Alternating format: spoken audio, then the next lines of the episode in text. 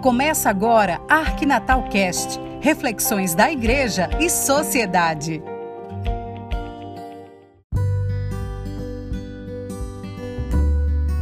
Olá, tudo bem com você?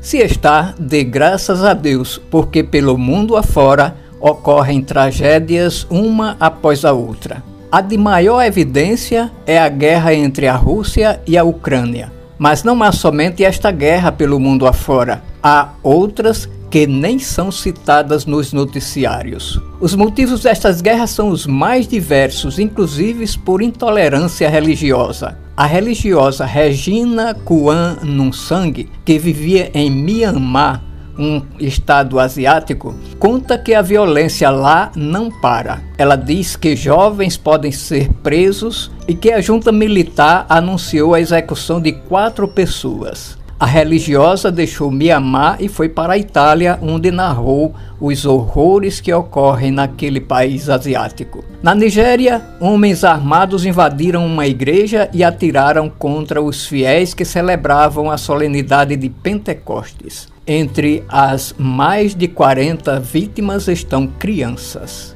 No Iêmen, também a população vive os dores e os horrores da guerra e as crianças são as mais afetadas, as que mais sofrem. Neste domingo de Pentecoste, o Papa Francisco rendeu graças a Deus pelo fato de que a trégua no Iêmen foi renovada por mais dois meses. Francisco disse esperar que este sinal de esperança possa ser mais um passo para pôr fim a este conflito sangrento que gerou uma das piores crises humanitárias do nosso tempo. Mas as dores que o mundo sente não se resumem às vítimas humanas. O planeta, a nossa casa comum, também sofre as dores provocadas pela devastação das matas e demais biomas. Recordando o aniversário da Laudato Si, o Papa Francisco afirma em uma forma de denúncia: se o planeta fosse uma pessoa, provavelmente hoje estaria deitado em uma cama de hospital com intravenosa de morfina no braço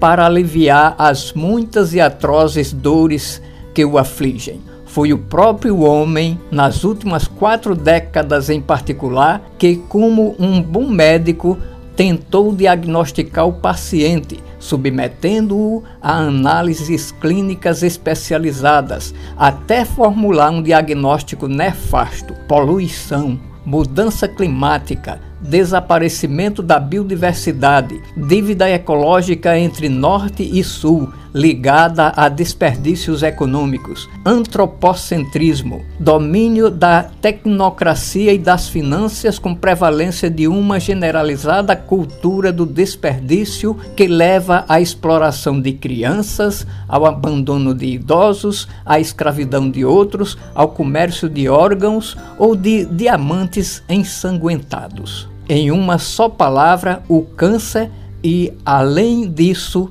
câncer em fase terminal, que talvez seja ainda mais assustador do que as doenças descritas acima, mas que nos deixam indiferentes porque não afetou alguém da nossa família ou algum velho amigo, denunciou o Papa Francisco. O Brasil, em cujo território está boa parte da Amazônia, sofre as dores do desequilíbrio ecossistêmico. Quantas dores de famílias mortas ou parcialmente destruídas pelos desastres naturais no Rio de Janeiro, Pernambuco e noutros estados. São consequências dessa falta de cuidados para com o planeta Terra, a nossa casa comum. Sofrem essas dores o planeta, sua biodiversidade e nós, humanos, que precisamos de ambientes saudáveis e nós mesmos provocamos sua degradação. Quanta incoerência nesse nosso proceder. Pense nisso. Boa reflexão e que Deus tenha piedade de nós.